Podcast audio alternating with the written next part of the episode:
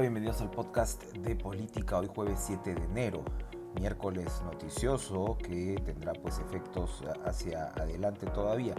Ayer el presidente Francisco Sagasti anunció una excelente noticia, eh, la llegada a un acuerdo del gobierno con el laboratorio chino Sinopharm y eh, AstraZeneca que trabaja con Oxford para la adquisición de 38 y 14 millones de vacunas respectivamente.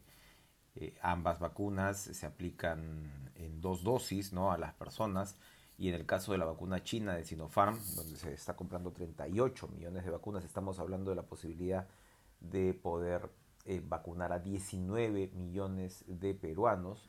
Eh, comenzará pues a llegar este mismo mes en enero. Esto revierte lo que había sido pues el fracaso, no el retraso frente a otros países en la compra de las vacunas. Recordemos que no se ha cerrado pues eh, con Pfizer, no se llegó a cerrar con Moderna y se está optando eh, con eh, Sinopharm que había hecho ensayos en nuestro país. Sinopharm ha despertado algún tipo de cuestionamientos en otros países, en medios como la BBC, como el New York Times han recogido los cuestionamientos, las preguntas, las dudas que hay frente a esta vacuna. Como siempre, pues también obviamente hay factores geopolíticos, estamos hablando pues de China frente a un occidente que por supuesto promueve e impulsa sus propias vacunas. Pfizer mismo es un laboratorio estadounidense, así como Oxford AstraZeneca pues corresponde al Reino Unido.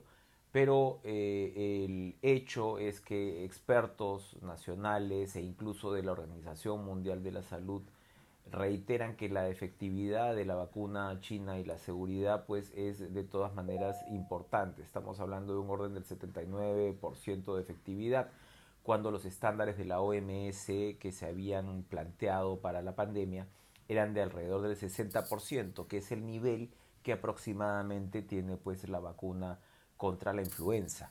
Eh, esto evidentemente pues, contrasta de todas maneras con el nivel de efectividad de las vacunas eh, de Pfizer ¿no? o de Moderna y del propio AstraZeneca que están por encima del 90%, 90-94%. Eh, pero sin duda pues es una buena noticia que va ligada a las declaraciones iniciales de la primera ministra Violeta Bermúdez que señala que se va a impulsar una campaña para transmitirle a la población la seguridad de la vacuna y que nadie pues debería oponerse a aplicársela como evidentemente pues está dando en otros países como Estados Unidos. Aquí mismo hay expresiones al respecto eh, las encuestas no eh, arrojan un importante porcentaje de ciudadanos que tendrían prevención en aplicársela pero pues evidentemente la situación es eh, preocupante en términos del incremento de casos eh, de COVID-19 en nuestro país. Si bien todavía no podemos pues eh, decir que estamos a un nivel ¿no? como el de otros países, ya claramente en los establecimientos hospitalarios la cantidad de camas UCI ha sido pues rebasada por la demanda lamentablemente de las personas ya con eh, problemas eh, con el COVID-19. Cabe preguntarse, por supuesto, qué viene por delante. Hay un desafío logístico de distribución. La ventaja de estas vacunas, eh, para empezar, es que tienen una cadena de frío poco exigente, una cadena de frío que corresponde a la del resto de vacunas. Estamos hablando de un refrigerador normal en cambio, eh, la vacuna de Moderna y la vacuna de Pfizer, particularmente la de Pfizer, requieren cadenas de ultracongelamiento de hasta 70 grados eh, bajo cero, lo cual ya ha planteado problemas en otros países. Aquí estamos hablando de vacunas estándares. En el caso de la vacuna china, es una vacuna que se aplica por vector viral, es decir, que aplica una pequeña cantidad del virus, eh, por decirlo así, muerto, para que el cuerpo pueda generar sus propios eh, anticuerpos. Lo que se ha hecho en vacunas como la de Pfizer es esta eh, tecnología por la cual se engaña, entre comillas, al organismo, al cuerpo, aplicando pues eh, una proteína similar a la de las púas, ¿no? Que tiene el, nuevo coronavirus. Estas púas, en el caso del coronavirus, alojan ¿no? al, al, al virus. aquí no hay virus, ¿no? pero se aplica esta proteína similar a la de las eh, púas y en este caso el cuerpo eh, produce sus propios anticuerpos. Aquí en el caso de la China no, el caso de la vacuna china es de otra índole. Y está pues este desafío logístico importante, como habíamos comentado, un país como Colombia va a utilizar una aplicación para poder eh, organizar a por lo menos parte de la población para que puedan recibir la vacuna antes de que se diera a conocer pues el fracaso de las negociaciones iniciales, se había establecido que los locales de votación iban a ser los escenarios de las campañas masivas de vacunación, es decir, uno iba a votar en el mismo sitio donde iba previamente en febrero y marzo a recibir sus dos dosis de vacuna. No sabemos acá si el ah, operativo que se prepara con la vacuna china, porque la de AstraZeneca llegará a partir de septiembre, si el operativo que se prepara con la vacuna china va a reproducir esa, ese planteamiento inicial que según expertos pues sería interesante tener el mismo local de votación que como sabemos este año se van a triplicar los locales de votación frente a otros de 5.000 a más de 16.000 y por el otro lado pues eh, eh, la posibilidad de que la gente pueda ir caminando a sus locales de votación, ni siquiera tomar el transporte público. Y así eh, pues asegurar una vacunación masiva, segura y lo más eficaz posible. Es otro desafío el que se abre a partir de ahora y el propio Sagasti ha reiterado que su objetivo es eh, tener vacunados a por lo menos 14 millones de peruanos antes de la llegada del invierno. Y por supuesto la noticia que ha sacudido al mundo ha sido el asalto al Capitolio por parte de una turba incitada eh, por Donald Trump, de sus seguidores. Él estuvo pues en una manifestación previa, había convocado prácticamente a esa manifestación vía las redes sociales. Twitter y Facebook han bloqueado la cuenta del actual todavía presidente de los Estados Unidos a partir de eh, las comunicaciones pues que lo que hacían era no solamente faltar a la verdad en el sentido de cuestionar la elección de Joe Biden, señalar que se le había robado la elección, sino incitar prácticamente a la violencia. Esto marca pues un hito prácticamente sin precedentes en la historia de Estados Unidos, por lo menos una mujer ha resultado muerta, otras versiones hablan de tres fallecidos más eh, en, esta, en, esta, en este asalto, eh, pero oficialmente se ha reconocido eh, el fallecimiento de una mujer. Los congresistas han debido ser guarecidos, ¿no? retirados del, del, del, lugar y la Guardia Nacional pues se trasladó en grandes cantidades para controlar lo que repito ha sido un incidente insólito. Luego de esto Trump que hasta el momento pues se había mostrado abierto a recurrir a cualquier forma para revertir la situación ha señalado pues que eh, se tendrá una transición ordenada y que su mandato ha terminado aunque no acepta igual los resultados del, del proceso.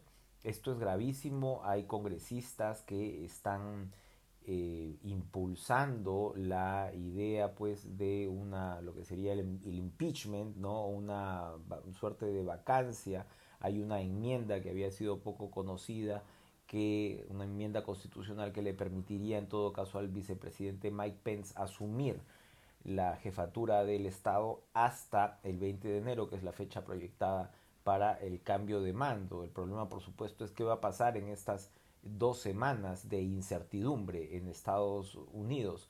Eh, incluso una buena parte de los republicanos se ha mostrado en contra de la actitud de Trump. Esto ocurre, este asalto al Capitolio ocurre justo cuando el Congreso estaba certificando la victoria de Joe Biden, lo cual ha ocurrido finalmente con votaciones eh, hoy muy temprano por la mañana. Retomaron las sesiones luego del, del, del asalto y hay un porcentaje aproximadamente pues una mitad de republicanos que condenan el accionar de Trump y otra mitad sin embargo que todavía insiste en revertir o insistió en revertir los resultados de la elección. Esto abre también un interrogante hacia el futuro, más allá del destino penal de Trump, habrá que ver qué ocurre por ese lado, pero más allá de ello, está el futuro también del Partido Republicano y el futuro de la disposición política de Estados Unidos, que siempre pues ha tenido un bipartidismo evidentemente enraizado, pero ahora esta política que representa Trump, lo que hemos visto ayer han sido pues a los supremacistas blancos, los grupos, los llamados Proud Boys, eh, es decir, la línea más eh, dura y de eh, antivalores en realidad en torno pues a la República estadounidense que efectivamente son quienes más apoyan con más vehemencia a Trump. Aquí veremos si es que el Partido Republicano finalmente se sigue sometiendo a estos dictados o se podría ir por una suerte de tercera parte donde esta política realmente eh, eh, preocupante, rudimentaria, arcaica, xenófoba, racista, eh, termina pues por imponerse o por abrir una carpa nueva, una tercera línea, que pues podría, es lo que Trump estaría pretendiendo. Tremendamente preocupante, insólito, un eh, intento de autogolpe, es como lo ha llamado el politólogo Steve Levitsky, y eh, era difícil de imaginar en un país como Estados Unidos. Bueno, hoy hemos conocido que este será el año del Bicentenario. Y bueno, estamos ante una serie de desafíos gigantescos que van acompañados además de una campaña electoral todavía de pronóstico reservado. Es el año del Bicentenario, es el nombre oficial que se le ha puesto al 2021 por parte del, gobierno y eh, realmente no eh, espera todavía un año sumamente complejo sobre todo tomando en cuenta pues que el tema de la vacunación y la campaña de la vacunación se va a dar como en otros países seguramente acompañada, si no un rebrote, sí, ¿no? una nueva ola de la enfermedad. El caso más paradigmático, los casos más paradigmáticos son los del Reino Unido y Estados Unidos, que son precisamente los primeros países que han comenzado a vacunar a sus ciudadanos y para el Reino Unido pues está regresando